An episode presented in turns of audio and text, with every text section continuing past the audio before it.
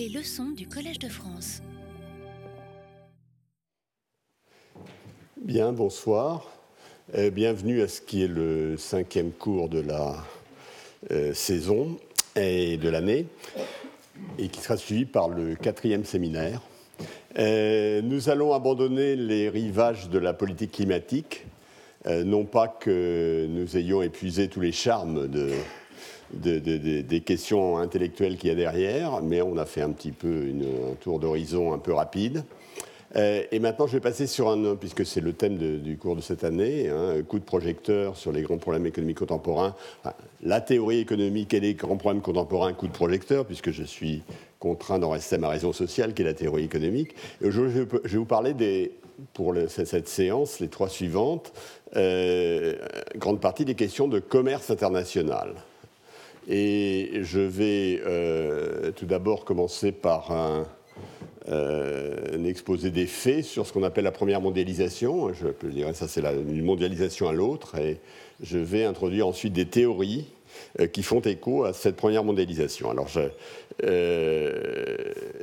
alors, j'utiliserai indifféremment le mot mondialisation ou globalisation, hein, euh, qui est. alors, problème, il y a le Z à sauter, ça vient de l'anglais globalization, auquel on met un Z en général, euh, euh, mais à culpa.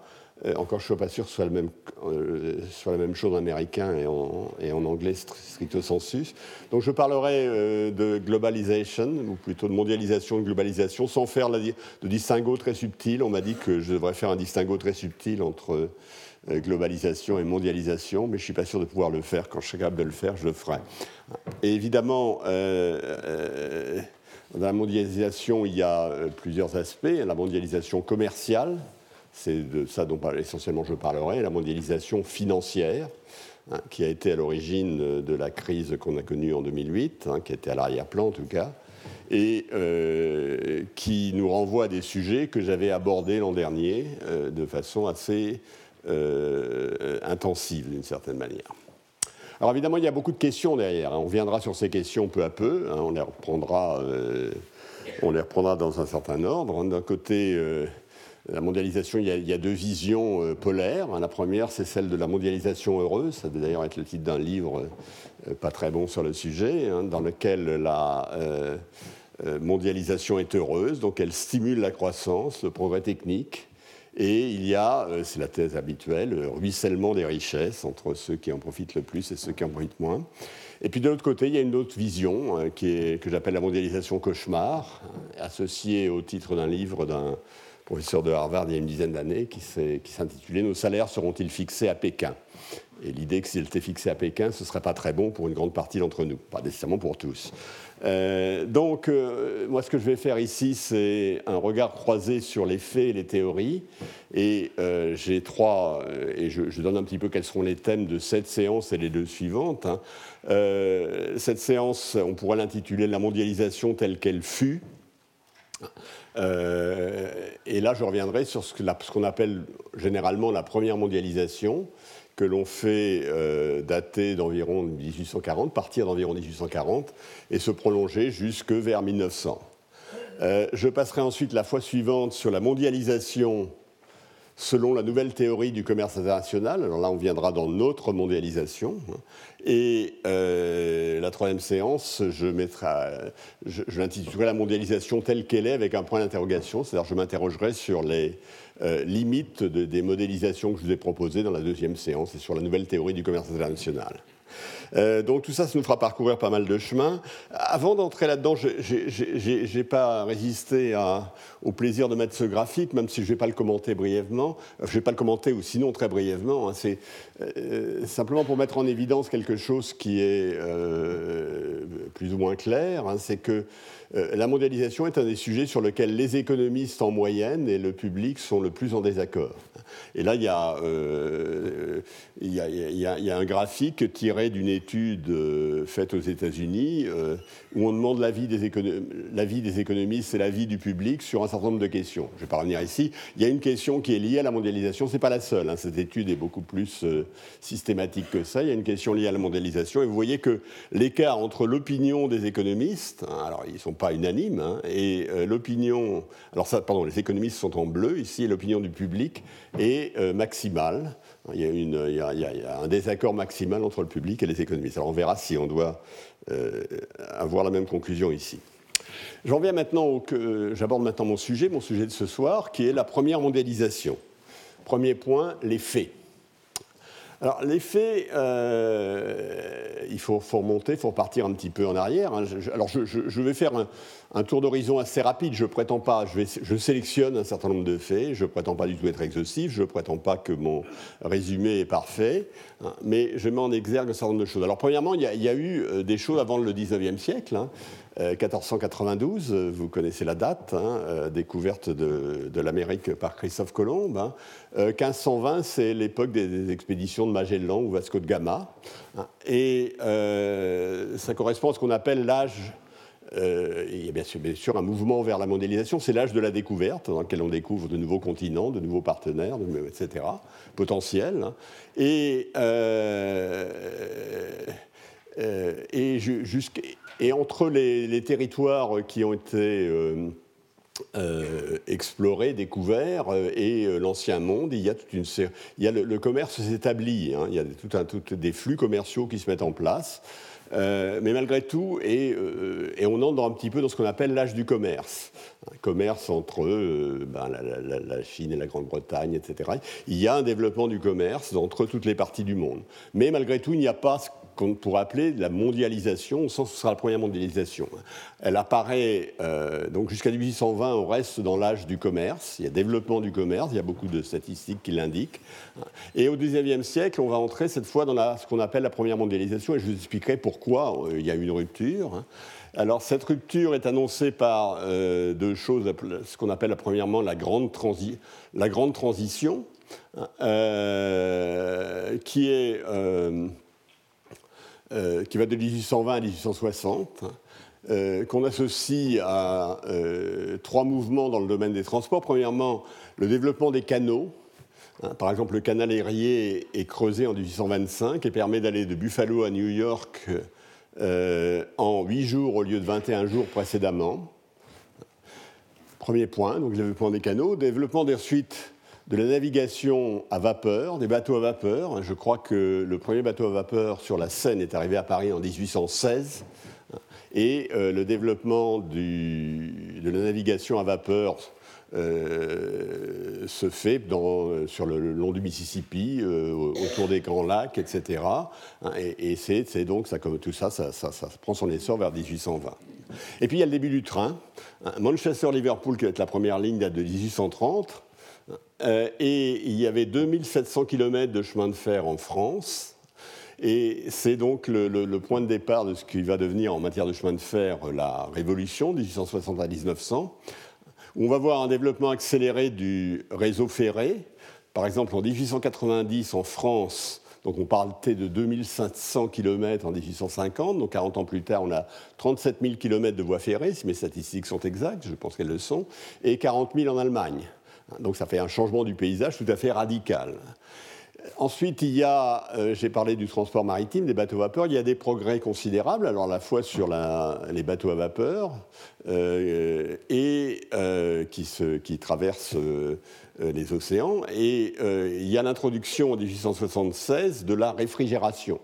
Le premier transport de viande congelée euh, venant euh, d'Amérique latine, d'Argentine, vers la France, date de 1876. Donc vous voyez que c'est toute une série de, euh, toute une série de, d'innovations dans le domaine des transports qui sont extraordinairement importantes et extraordinairement rapides. Alors c'est un phénomène mondial, par exemple tout ça, ce, problème des transports, ça ne concerne pas uniquement euh, euh, le vieux monde, hein, ou ses relations avec l'Argentine ou avec, l'Amérique latine, mais ça concerne évidemment le, cœur de l'Amérique latine. Il y a, des, des, trains qui se mettent en place entre les régions côtières et les régions centrales. ça concerne l'Asie, etc. Donc il faudrait, je ne vais pas faire un panorama très longtemps, mais c'est mondial d'intensité très variable. Euh, je note en particulier que, euh, en faisant écho à cet euh, adjectif mondial, que le canal de Suez a dû être creusé en 1869 et que le canal de Panama est venu par la suite. Alors, par quoi ça se traduit, ça, d'un point de vue économique hein, Révolution des transports, eh bien, par une baisse spectaculaire des coûts de transport. Je vais vous donner euh, un certain nombre d'exemples pris euh, un petit peu au hasard. Hein. Elle est commencée avant 1850. Hein. Par exemple, le frais transatlantique sur le charbon entre 1830 et 1850 baisse de 55%. Le frais Anvers-Rio, entre 1820 et 1850, donc c'est pas ça fait les mêmes dates, mais à peu près baisse de 40%, hein, et euh, qui va se poursuivre. Alors là, j'ai plusieurs exemples. Hein, le, que je, euh, le prix de la livraison du, riz de Rangoon en Europe, cette fois je change de, euh, de liaison intercontinentale, hein, il va passer de, entre 1882 et 1914, donc euh, en allant un peu plus loin dans le temps, de 74% à 18% du prix. 74%, bah, ça, fait, ça fait quand même euh, presque doubler le prix. 18%, c'est quelque chose qui devient relativement raisonnable. Donc il y a un effet très fort sur les différentiels de prix, particulièrement accentué pour les produits primaires, pour les minerais par exemple, et pour les produits agricoles. Euh, et, moins net pour les produits manufacturés. Ça, c'est abaissement des coûts de transport. Mais la première mondialisation, ce n'est pas uniquement l'abaissement des coûts de transport, c'est euh, euh, la montée, la montée d'un mouvement vers le libre-échange. Qui accompagne et qui amplifie en quelque sorte cet abaissement des coûts de transport. Et ça, ça part, le point de départ, c'est 1846. C'est une date importante, c'est l'abrogation des lois sur les céréales, les Corn Laws en Angleterre. Je vais y revenir tout à l'heure qui va euh, se poursuivre par une extension consentie du libre-échange en Europe. Il y aura beaucoup de traités bilatéraux. Hein. Euh, j'en dirai peut-être un petit un mot tout à l'heure. Euh, et par ailleurs, qui va s'accompagner d'un libre-échange imposé. Par exemple, il être imposé à l'Inde, euh, pour des raisons évidentes, euh, puisque c'est une colonie britannique, qui va être imposée à la Chine, pour des raisons un petit peu moins évidentes, mais vraies aussi, va être imposée à la Birmanie, etc. Donc il y a une extension du libre-échange, soit extension librement consentie ou extension imposée. Il faut bien noter qu'à ce moment-là, il y a déjà au XIXe siècle un marché des capitaux mondialisé la mondialisation du marché, financier, ce n'est pas notre mondialisation, ça existait déjà au XIXe siècle, des échanges de capitaux considérables. Euh, moins complexes que ceux auxquels on assiste aujourd'hui, euh, mais euh, en montant pas, du tout qui ne sont pas du tout ridicules par rapport au mouvement de capitaux qu'il y a aujourd'hui. Hein. Et à l'arrière-plan, naturellement, derrière cette extension du mouvement de capitaux, il y a la référence à l'étalon or. Il y a le fait qu'il y a d'une certaine manière une monnaie commune, hein, ou des références monétaires communes à l'étalon or. Et, l'étalon or fonctionnera relativement bien, euh, euh, même s'il y aura beaucoup de ratés après la fin de la Première Guerre mondiale, et entre les deux guerres mondiales. Donc voilà les déterminants. Alors qu'est-ce que ça... Euh, je, vais donc revenir sur l'abrogation des lois sur les céréales, donc des 1846. Euh, elle a été décidée par euh, Peel, qui devait être le Premier ministre de l'époque, si je me souviens bien, et euh, sur les conseils de Cobden, qui était l'économiste l'économiste associé à ce gouvernement britannique. Et ils ont décidé d'une réduction unilatérale des tarifs douaniers.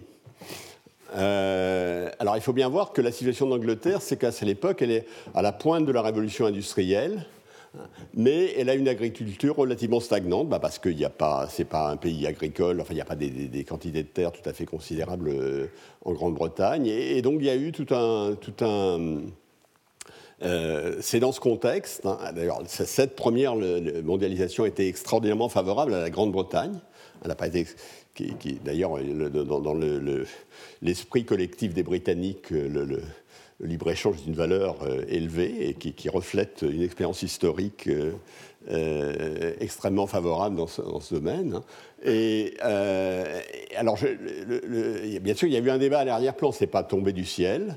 cette décision a été prise, c'est une décision politique, hein, mais elle a été préparée en quelque sorte par toute une réflexion et en particulier cette réflexion est associée l'apologue euh, du, libre-échange, un apologue qui illustre les bienfaits du libre-échange, c'est l'argumentaire de Ricardo. Alors je vais vous rappeler l'argumentaire de Ricardo, puisque je, suis ici non pas pour faire de l'histoire économique, mais pour de la théorie économique. Alors l'argumentaire de Ricardo, on va, le revoir, je, l'ai déjà présenté une fois il y a quelques années, mais on peut, on peut se répéter un petit peu. Et euh, grosso modo, c'est assez simple. Hein. Le Portugal produit du vin et l'Angleterre produit du textile. Pourquoi? Alors, l'analyse de Ricardo, évidemment, ça va être l'efficacité de la spécialisation qui va refléter l'avantage du Portugal à produire du vin. Mais l'avantage dont il s'agit n'est pas est ce qu'on appelle l'avantage comparé il ne faut pas qu'il y ait ambiguïté. Alors évidemment, euh, l'argumentaire de Ricardo est particulièrement habile. Personne ne va prétendre, euh, euh, quiconque qui posait la question dirait qu'il vaut mieux que le Portugal produise du vin et l'Angleterre produise du, textile. Hein. Mais l'argumentaire de Ricardo est, plus subtil que ça. Je vais vous le donner tout à l'heure. C'est l'argumentaire de, la l'avantage comparé, non pas des tout lié à l'avantage absolu, alors que l'intuition, c'est qu'il y a un avantage absolu de, l'Angleterre à produire du textile euh, par rapport au vin. Euh, donc c'est un argumentaire influent. C'est le premier argumentaire que je vais insérer dans ma, quand je vais dans mes explications théoriques de ce qui s'est passé au XIXe siècle. C'est la première chose que je vais mettre. Hein. Euh, avant de le présenter, hein, euh, je, donc je suis au Cornlose, hein, donc je passe à l'extension consentie du libre-échange dont j'ai parlé tout à l'heure, et je vais quand même mentionner, j'ai dit qu'il y avait toute une série euh, de traités bilatéraux qui avaient été signés entre des puissances européennes, hein, en général, par exemple l'Angleterre et la France, c'est le traité Cobden-Chevalier qui date de 1860, très, très lié à la il y a des places en premier rang, mais euh, très liées euh, au saint-simonisme par ailleurs. Hein, et euh, je, ne dirais pas de mal de Chevalier, puisqu'il a, été, a été professeur dans cette institution. et Cobden et son homologue anglais, on en parlait tout à l'heure. Alors, je, reviendrai aussi tout à l'heure, je, serai assez bref, j'y reviendrai peut-être plusieurs fois malgré tout parce que c'est important. Il y a eu un. 1860, euh, hein, c'est le début de l'interlude libéral. J'utilise le vocabulaire de Paul Béroche, qui est un, spécialiste, un historien, économiste très, très célèbre. Il parlait de l'interlude libéral. Pourquoi l'interlude libéral? Parce que grosso modo, ça a duré une vingtaine d'années hein, et il y a eu un retournement vers 1880. Un retournement euh, euh, alors en France, le traité Cobden-Chevalier, je crois, a été euh, euh, abandonné ou résilié en 82, hein, et les lois Méline sont arrivées en 1892. Donc retournement des opinions, mais pas retournement uniquement en France, c'est le cas également en Grande c'est le cas également en Allemagne, etc. Et j'en dirai peut-être un mot tout à l'heure. Alors,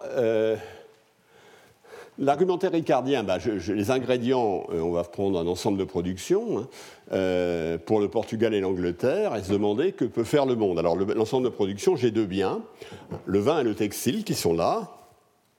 Ça, euh, alors, vous voyez, ça, c'est ce que peut faire l'Angleterre. Hein. L'Angleterre, elle peut produire soit de textile si elle se spécialise dans le textile, ou ça de vin si elle se spécialise dans le vin.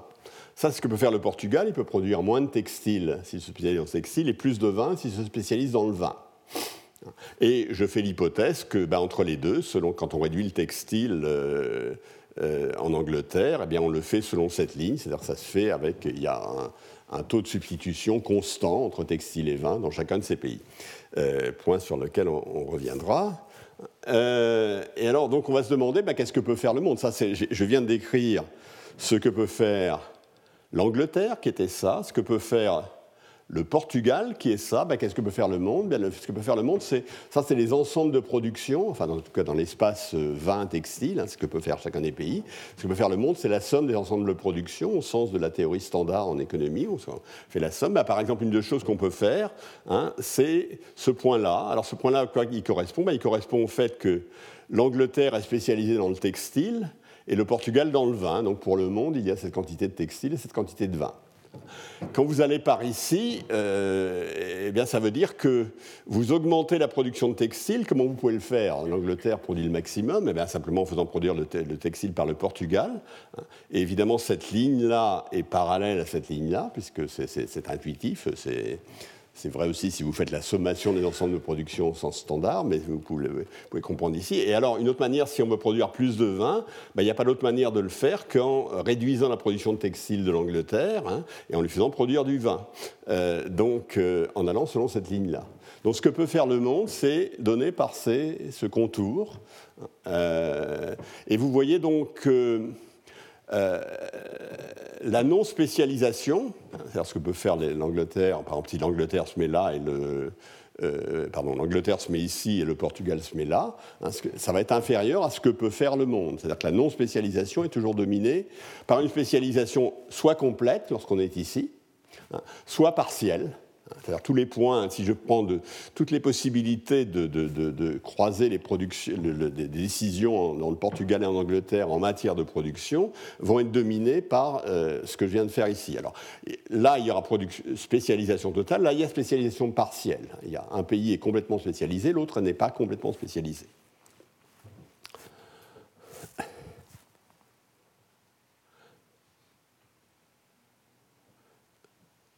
Alors, je vais peut-être attendre de mettre ça. Hein.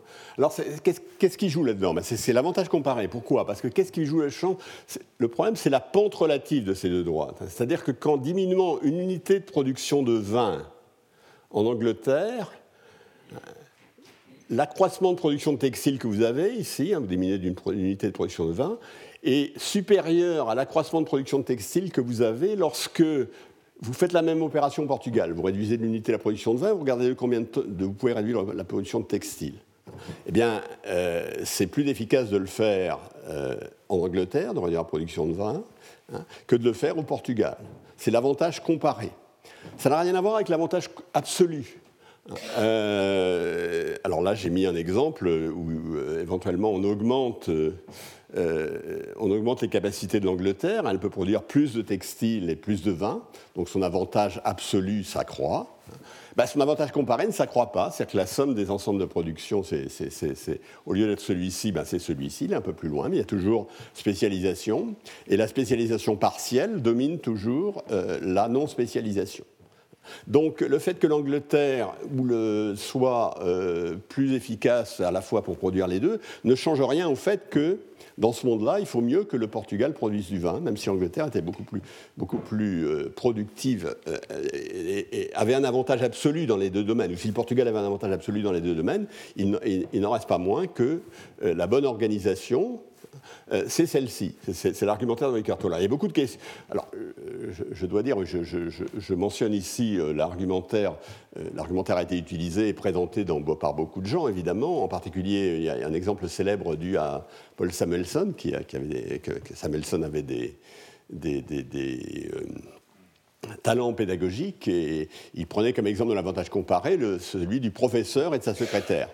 Hein, le professeur était plus habile à taper que sa secrétaire. Hein. Malgré tout, il laissait taper ses textes par sa secrétaire. Et, c'est une question, c'était pas une question d'avantage absolu. C'est l'avantage comparé qui jouait, pas l'avantage absolu. Parenthèse. Alors évidemment, il y a beaucoup de questions qui sont occultées ici, hein, que je vais essayer de réintroduire, mais qui sont occultées. Premièrement, les facteurs de production sont immobiles. Le travail anglais, il bouge pas, il reste chez lui. Euh, enfin, les facteurs de production, d'abord, premièrement, ils sont non spécifiés. Hein. J'ai absolument pas dit avec quoi on produisait le vin, ni avec quoi on produisait le textile. Si c'est uniquement avec du travail, bien, le travail anglais reste immobile. Hein. Euh, évidemment, ça ne dit rien sur les effets d'une mobilité. Je ne me pose pas la question de savoir s'il ne faut pas transférer des, travailleurs d'Angleterre. Euh, au Portugal. Hein. Et ça ne dit rien non plus sur la rémunération des facteurs de production, puisqu'implicitement j'en ai un seul. Euh, donc c'est Or, tout ça, ça va, comme je vais vous le dire tout à l'heure, ça va être des questions aiguës de la première mondialisation.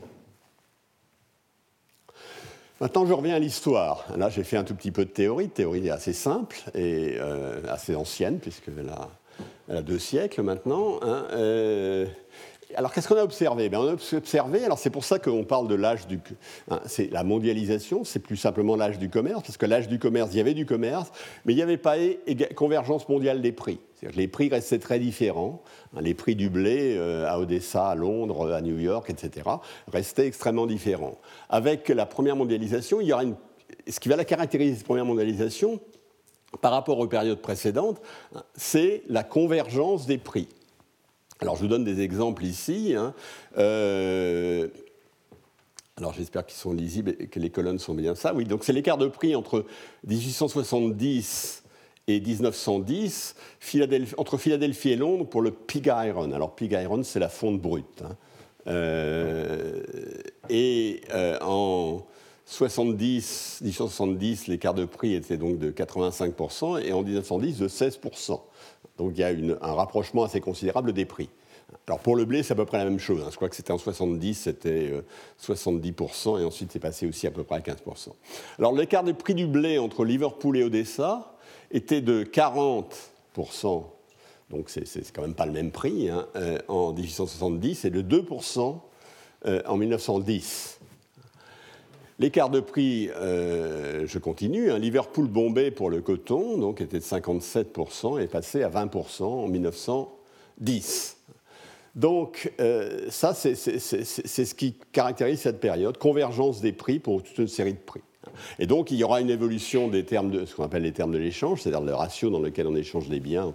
par exemple, boom de la demande sur les produits primaires, euh, et qui vont donc être favorables en termes du point de vue des termes de l'échange pour ceux qui produisent ces produits primaires. Euh, alors ça peut être, certains pays d'Amérique latine qui, ont des minerais, des choses comme ça. Et je l'oppose, c'est juste une parenthèse, hein, pour ça s'oppose à ce qui s'est passé, ce qu'on a vu dans les années 50, hein, où il y a eu les termes de l'échange des produits primaires euh, ont été affectés, ils ont été dégradés. Et euh, à l'époque, les économistes s'interrogeaient, en particulier à toute une école marxiste, avec euh, Arriguet Emmanuel, qui a écrit L'échange inégal, qui expliquait que cette dégradation des, termes de l'échange pour les pays en développement était liée à la euh, à la logique euh, perverse du capitalisme, bien sûr. Euh, là, il s'est passé exactement le contraire. Alors, c'est intéressant de savoir pourquoi il s'est passé le contraire dans les années 50, puisque dans, les deux cas, il s'agit de la logique du capitalisme, même si ce n'est pas exactement le même. Alors maintenant, il y a eu des effets forts, généralisés, hétérogènes sur la distribution interne des revenus, je vais y revenir, et des effets très variables sur la croissance de la production. Je vais un tout petit peu développer ça. Alors d'abord, les effets économiques suite.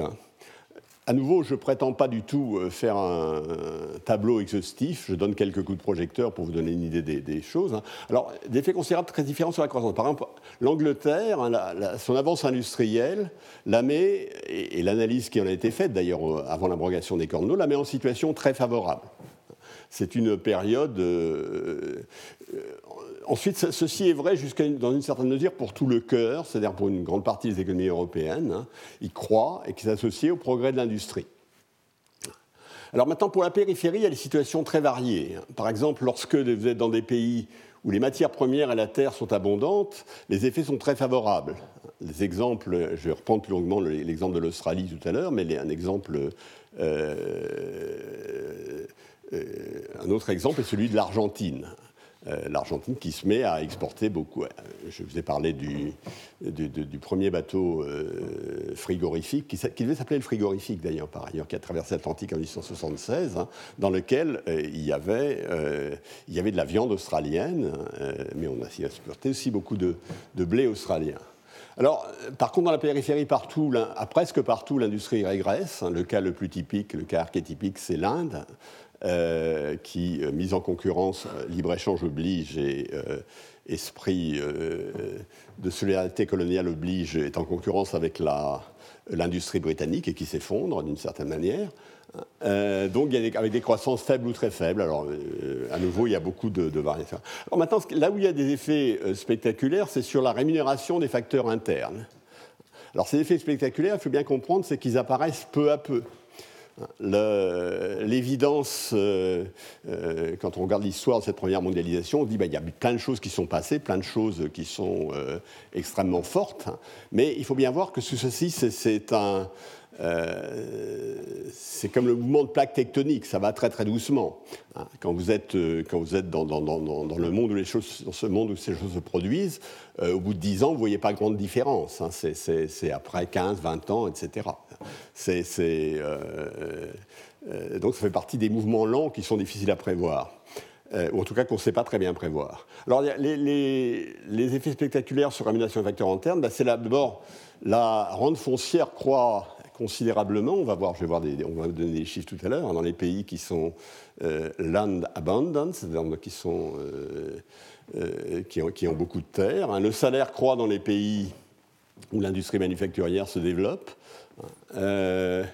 Alors, par exemple, et donc le ratio W sur R, là, où le grand R, la ronde foncière va croître, eh bien, il va décroître en Argentine, en Uruguay, en Égypte. Hein. Ce ratio va croître dans les pays à terre rare, où R euh, va euh, euh, baisser et que sont la Grande-Bretagne, la France et l'Allemagne, pour par des mécanismes que je vais vous expliquer tout à l'heure, même, qui sont relativement évidents ici. Et par exemple, quelque chose de très spectaculaire associé à ça, c'est que là, si vous regardez la rente foncière réelle, c'est-à-dire la ronde foncière, telle que vous la, mesurez, euh, c'est compliqué. Enfin, il y a des, euh, instituts statistiques qui, font ça, et on, savait le faire, euh, par exemple, en Australie, et réel pour tenir compte de l'inflation, hein, pour essayer de voir ce qu'elle vaut. Mais par exemple, elle a été multipliée par 5 en Australie, et divisée par 2 au Royaume-Uni. Et elle a légèrement décru, la ronde foncière réelle, en France. Euh, euh, et, associé à ça, il y a des mouvements sur la distribution des revenus, éventuellement forts, hein, euh, éventuellement de forts effets internes. Alors je vais vous montrer quelque chose qui illustre les chiffres que je viens de vous donner. ça, c'est le. Alors j'espère que j'arrive à voir d'ici. Oui, on voit à peu près. Hein. Donc ça, c'est l'évolution de la rente foncière réelle. Vous voyez, entre 1870 et vers 1900, là, pour l'Australie. Hein, j'avais dit, elle était multipliée par 5, vous voyez bien ça. Aux États-Unis, c'est un peu plus faible. Alors, ce sont des pays où la terre est abondante. Alors, pourquoi ça se passe dans les pays où la terre est abondante? Ben, Pour des raisons qu'on va voir tout à l'heure. Hein, c'est la euh, théorie Excher-Olin. Euh, voilà ce qui se passe ici. Alors là, euh, c'est ce qui se passe pour la Grande-Bretagne hein, et, toute une série de pays où cette fois, R va, beaucoup décroître et donc la rente foncière réelle va décroître. Hein, j'ai dit qu'elle était divisée par deux. Et euh, euh, là, c'est la France et l'Allemagne. Hein, vous voyez, alors en France, beaucoup de variations. Hein. vous voyez 1800, je vais parler de 1882 qui est euh, l'abrogation, enfin l'abrogation du traité Cobden-Chevalier. Hein. c'est une mauvaise année pour, la rente foncière et pour l'agriculture française en général. Et vous voyez qu'il se passe des choses à peu près semblables en, en Allemagne, où la, euh, rente foncière réelle se, reste à, un niveau relativement stable. Euh, voilà, alors là, par exemple, c'est les ratios W sur R. Je vous dit la rente foncière. On a vu les W sur R, ben ça, complète un peu le tableau, hein, mais ça donne évidemment des mêmes choses. Là, c'est W sur R par euh, euh, pour l'Australie les États-Unis, et naturellement ça décroît puisque la rente foncière elle-même augmente. Hein. Là, c'est euh, l'équivalent du deuxième graphique, mais cette fois qui, vaut pour la Grande-Bretagne. Hein. Vous voyez, alors on est à même, même indication, simplement cette fois je regarde non pas R, Hein, la rente foncière réelle, mais W sur R, c'est-à-dire le rapport du salaire sur, le ratio salaire sur, sur euh, rente foncière. Et là, c'est pour la France et l'Allemagne. Et donc, ce, ces variations font écho à ce que j'ai montré en variation absolue de la rente foncière. Mais évidemment, on pourra garder ces graphiques assez longuement pour essayer d'en tirer des enseignements un peu plus fins. Ce n'est pas l'objet de ce que je veux faire ici. Alors maintenant, les effets dans la société, leur perception. Hein. Alors, la, période dont je parle, c'est 1840-1900, soit 1860-1900. Euh, alors, il est clair que le mouvement fait des gagnants et des perdants. Euh, les gagnants, c'est ben, l'agriculture australienne, l'agriculture argentine, c'est clair. Hein. Les exportateurs de produits primaires, c'est euh, l'industrie anglaise, euh, je l'ai dit, c'était au cœur de le. Alors les perdants, j'ai mentionné le textile indien, bien sûr. tous les pays de la périphérie sont à l'époque, c'est une différence avec notre mondialisation, on sont à l'époque dans le camp des perdants et pas dans le camp des gagnants. ça a changé. Hein. Et puis ben, les perdants, c'est les propriétaires fonciers, d'une part. Alors ça c'est vrai en Angleterre. Mais à vrai dire, l'abrogation des lois sur les céréales était faite pour leur faire perdre leur rente foncière. Mais évidemment, c'est aussi les paysans. Euh, il n'y a pas que les propriétaires, il y a aussi les paysans, et en particulier, euh, c'est les paysans français. Euh, et ça explique que dans cette société rurale, les, lois Méline seront, viendront sur le, sur, le, tapis en 1892. Alors si vous voulez voir je, je ne sais pas si j'y reviendrai, mais il y, a, quelque chose de très intéressant, c'est les, discours de Jaurès sur la, protection, qui dit bien entendu il faut protéger les agriculteurs, mais euh, uniquement les petits agriculteurs et pas les propriétaires fonciers. Le problème, c'est extrêmement difficile, puisque euh, euh, l'effet sur l'agriculture dans ce pays était un effet, puisqu'il y avait, l'invasion des grains, hein, pour reprendre les expressions de Béroche, et, et on a rétabli l'océan artificiel des tarifs. Hein. Euh, ben, naturellement, ça touchait aussi bien les petits agriculteurs, que je reste d'accord pour protéger, et les gros propriétaires fonciers. Et il n'était pas facile de faire le départ entre les deux. Naturellement, si on avait continué pendant 20 ans, et si tous les petits agriculteurs étaient venus dans l'industrie, euh, ça aurait peut-être été bénéfique. Mais euh, il y avait donc une très large consensus dans la société française et euh, Jaurès n'est pas totalement exclu de ce consensus sur un certain retour du protectionnisme. Voilà. Alors donc, euh, euh, la même chose, il y a eu le même débat dans l'Allemagne de Bismarck. Et avec, dans tous les cas, j'ai évoqué Jaurès ici, avec une position ambiguë des syndicats ouvriers. Parce que, d'une certaine manière, le, libre-échange de la baisse pour, pour ceux euh, pour, l'Angleterre, l'Allemagne, ça veut dire la baisse de leur, euh, de leur du prix de leur nourriture, mais en même temps des inquiétudes sur, la, euh, sur le, le, dynamisme de l'industrie. Et par exemple, le, le retour au protectionnisme de l'Allemagne de Bismarck en 1880 se fait dans autour. Il y, a, à l'époque une série de débats où les, syndicats ouvriers euh, hésitent à, se positionner dans un cadre, dans un sens ou dans l'autre. Donc ça c'est très intéressant. Si vous vous intéressez à l'histoire, en particulier si vous vous intéressez à la euh, politique, économie, enfin l'économie politique hein, euh, des euh, du commerce, c'est extrêmement intéressant. Alors, je ne peux pas manquer de dire un petit mot sur les États-Unis, hein, où il y avait un, très vif débat hein, entre le Nord protectionniste et le Sud libre-échangiste, hein, euh, tous les deux pour des raisons parfaitement explicables, qui sont absolument celles que je viens de suggérer ici, et où, euh, comme vous savez, c'est le Nord qui l'a emporté, euh, à l'issue de la guerre de sécession, qui portait sur un autre sujet, mais qui, dans, laquelle il y avait aussi ce sujet implicite. Alors, si on regarde cette époque, alors, mon opinion, c'est qu'il y a une faible capacité d'intervention des économistes. Alors, les économistes, je l'ai dit, chevaliers, les Saint-Simoniens étaient euh, pour le libre-échange dans ce pays. Hein. Mais euh, il y, a pas mal de plaidoyers pour le libre-échange. Donc, toute l'école de Jean-Baptiste C était sur cette ligne. Hein. Mais peu d'argumentaires très. Euh, très analytique. Hein. Ce que dit Bastia sur le libre-échange, c'est éloquent, brillant, c'est pas, pas du tout convaincant. Et peu de grands économistes, la plupart des grands économistes ne prennent pas part au débat. Et en fait, euh, le temps de l'explication viendra un peu 20 ans après la bataille, c'est-à-dire vers 1920. Lorsque deux économistes scandinaves, Ekcher et Olin, donneront leur propre interprétation de ce qui s'est passé.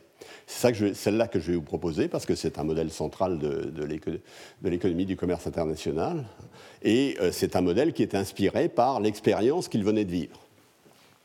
Hein, euh, c'est pour ça que j'ai parlé de, plaques tectoniques. Hein, euh, quand, se font les mouvements, il n'y a pas grand monde qui, prend, conscience de l'ampleur du mouvement. Puis 20 ans après, on se rend compte qu'il s'est passé des choses relativement importantes, dont les graphiques que je vous ai montrés euh, attestent l'importance. Alors, donc je vais vous présenter l'explication avec Cheroline.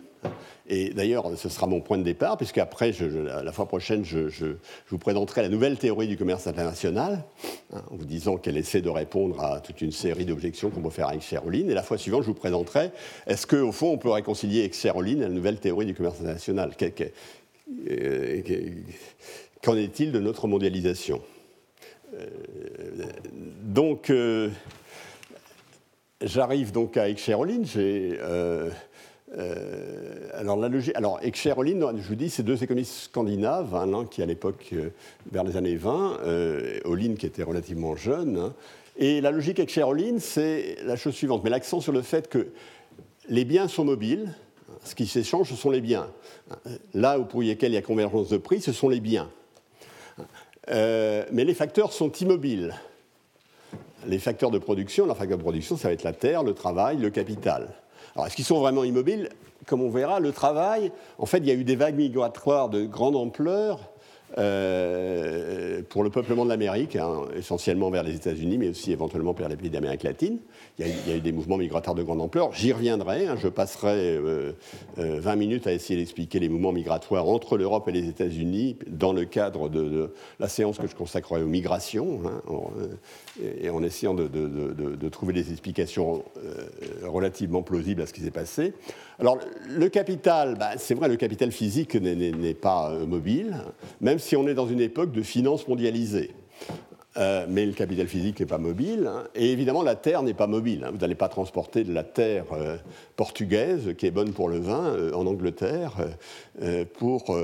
c'est un facteur qui est certainement pas mobile dans l'état actuel des choses. Même aujourd'hui, c'est difficile de penser qu'il est vraiment mobile.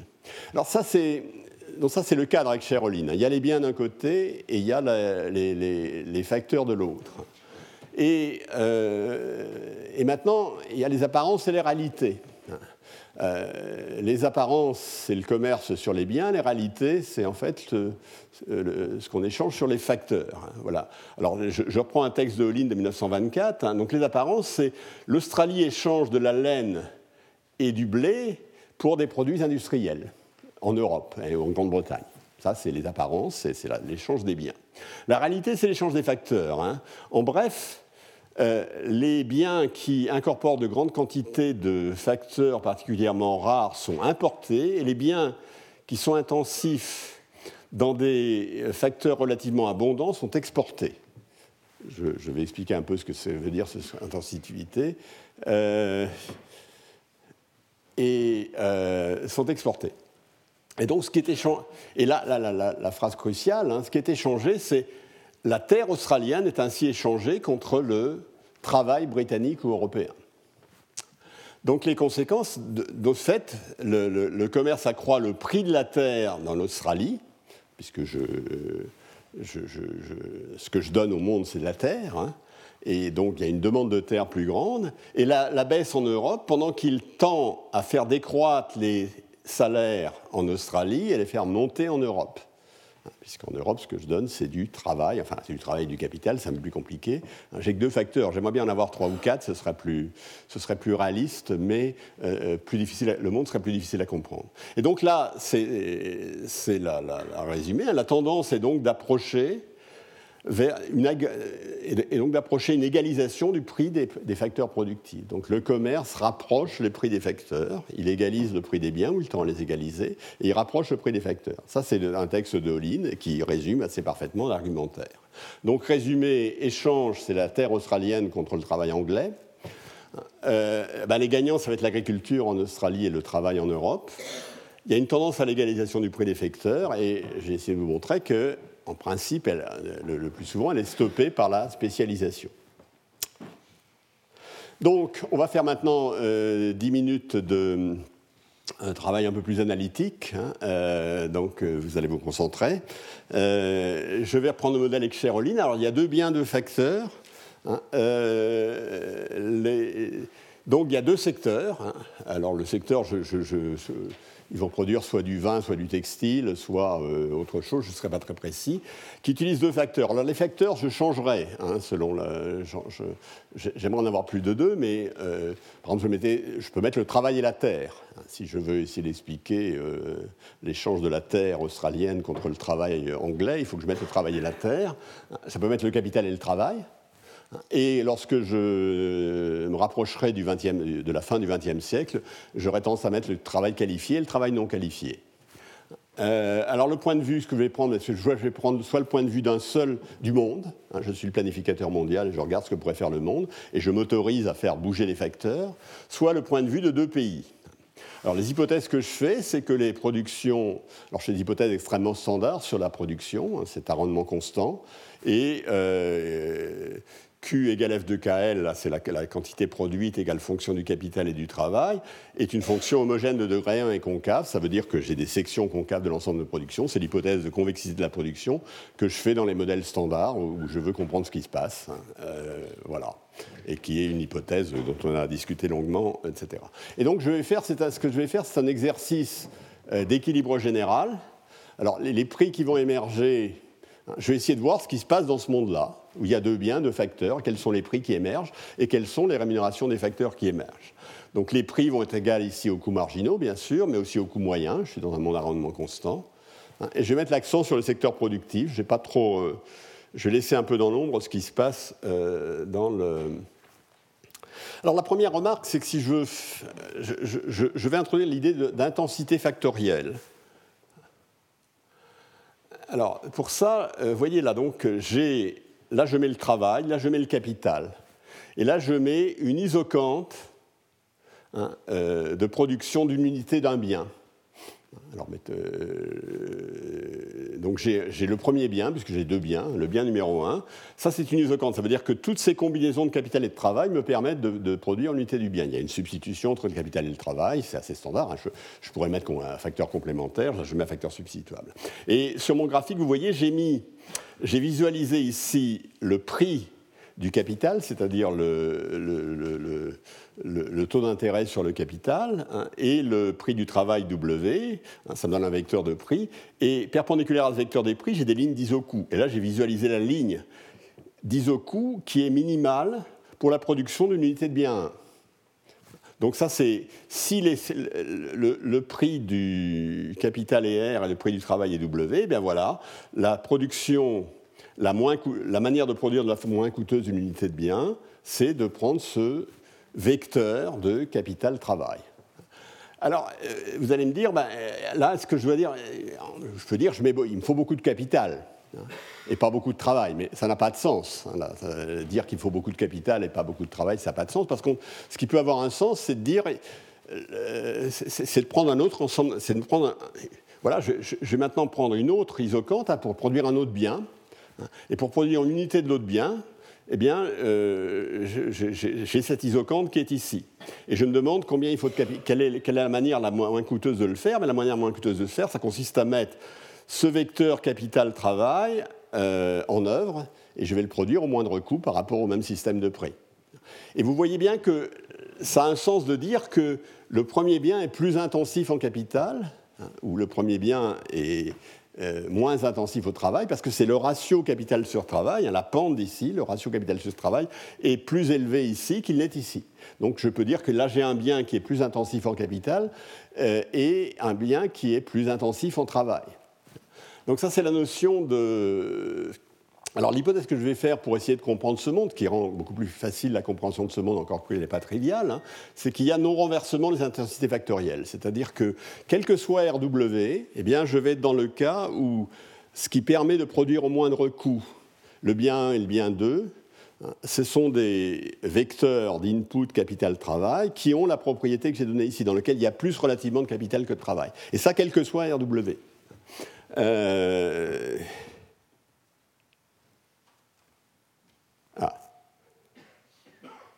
Ah, pardon. Donc je, reprends ici la, figure, hein, ça c'est la même figure que tout à l'heure. Hein. Euh, et euh, par contre, ce qui n'est pas là. Donc, ça c'est la base. Si je veux comprendre ce qui se passe dans ce monde, il faut que je comprenne ce qui se passe ici, sur ce graphique. c'est pas, je, vais changer complètement de point de vue. Maintenant, je vais me placer dans l'espace RW, c'est-à-dire dans l'espace du salaire et du taux, du taux de du capital que je veux. Et je vais dire maintenant dans ces espaces RW, étant donné RW, hein, euh, quels sont les niveaux de RW qui conduisent par exemple au fait que le bien 1 va avoir un prix égal à 1. Eh bien, je dis cette courbe-là, hein, alors elle a, la bonne convexité, c'est une propriété générale des fonctions de pas, sur laquelle je ne vais pas revenir ici, hein. mais grosso modo, cette courbe-là, c'est l'ensemble des euh, vecteurs de rémunération des facteurs, RW, qui conduisent à un prix du bien 1 égal à 1. Maintenant, je vais, euh, vous voyez que si je suis en ce point-là, alors naturellement, mon RW n'est pas exactement ce comme il devrait être le même qu'ici. Hein. je suis, euh, j'aurais aimé que ce R et W le même que RW ici. C'est pas tout à fait le cas, mais etc. Mais quand je suis en ce point-là, si je suis en RW, je prétends que euh, le, le vecteur euh, oui, malheureusement, c'est, Il, y a, eu une euh, distorsion trop forte de mes vecteurs. Ils sont pas, qui au lieu d'être perpendiculaires, ne sont plus du tout perpendiculaires à euh, ceci. celui-ci devrait être perpendiculaire à ce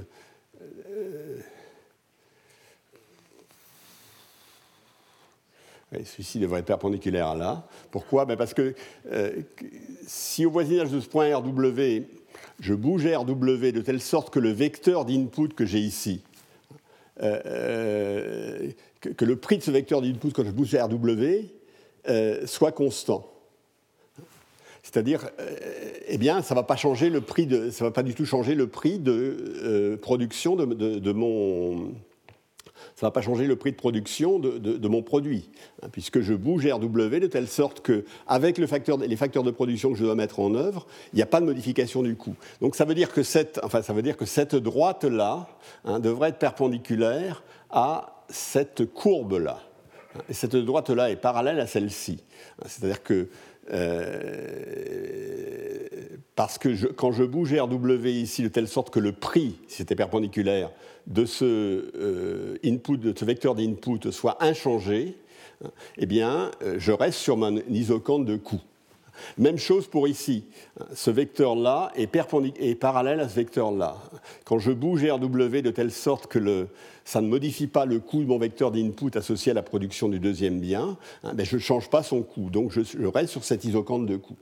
Donc vous voyez que ce qui va se passer, c'est que la propriété du fait que le bien 1 est plus intensif en capital que le bien 2 va se traduire par le fait que cette courbe-là va couper, la courbe de coût va couper cette courbe de coût sous cet angle-là.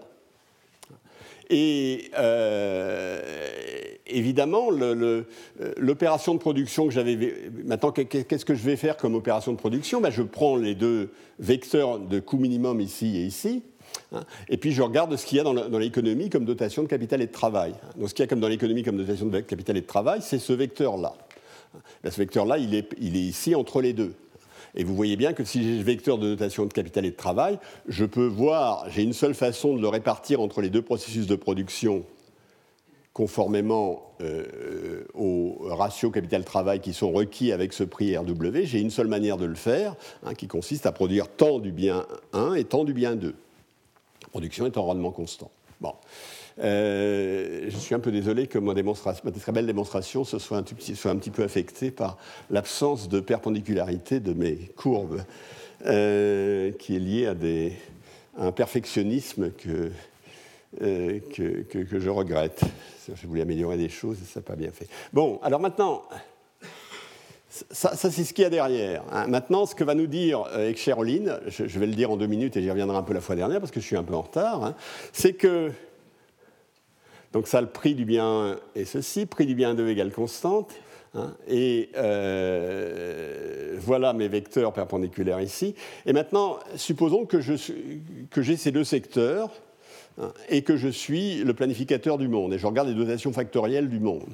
Ben, les dotations factorielles du monde, elles sont ici, elles sont entre les deux. Donc, euh, si, euh, si le, prix des facteurs est RW, hein, ben, vous voyez bien qu'il y a une seule manière, ça, va déterminer des prix pour chacun des biens, et il y a une seule manière de répartir les dotations initiales du monde entre les deux euh, procédés de production qui soient compatibles avec ce qui existe. Alors, est-ce que ça, c'est un équilibre? Ben, Ça dépend de quelle est la demande pour chacun des biens, puisque à chacune des possibilités que j'ai ici, j'ai une offre et une demande pour chacun des secteurs pour le monde. Alors, quel, est le bon RW ben, Ça va être celui qui va égaliser la, demande pour les biens dans le monde, étant donné la demande relative de chacun des biens, que je laisse complètement dans, que je reste complètement euh, euh, euh, dans l'ombre. Alors je dis ça, c'est le, c'est l'optimum mondial. Alors je dis cet optimum mondial, euh, là, ce cône que j'appelle ici, je l'appelle le cône de diversification, j'aurais dû le dire tout à l'heure. Hein. Là c'est la dotation mondiale en facteurs, donc là j'ai en quelque sorte l'équilibre mondial que j'ai visualisé ici. Hein. Mais je dis, quand je suis dans ce cas-là, quand les choses se passent comme ça, je peux le répliquer si les dotations individuelles de chacun des pays sont dans ce cône de diversification, je peux répliquer cet optimum mondial. Alors ça, c'est le, vecteur de dotation euh, initiale du premier pays, le vecteur de dotation initiale du deuxième pays, le vecteur de dotation total du monde, c'est bien ici. Hein. Bien, je peux euh, dispatcher la production de chacun des biens dans chacun des pays pour que la production globale soit la même que la production mondiale de l'équilibre que j'avais ici. Simplement, je le, dispasse dans des. Euh, dans chacun des pays, il y a les mêmes prix des facteurs, et dans chacun des pays, il y a les mêmes intensités factorielles pour la production de chacun des biens. Donc, je peux répartir la production entre chacun de ces pays. Donc, en quelque sorte, euh, le commerce, dans ce cas-là, eh bien, il va égaliser les prix des facteurs. Initialement, en autarcie, j'ai pas mis l'autarcie, il n'y avait pas de raison que les prix des facteurs soient égalisés dans les deux pays. Hein. Mais si je suis en ce cas-là, c'est le cas du commerce entre pays semblables, hein, il égalise les prix des facteurs. Et donc, euh, Ekcher est voyez un substitut aux migrations quand, il, fonctionne comme ça.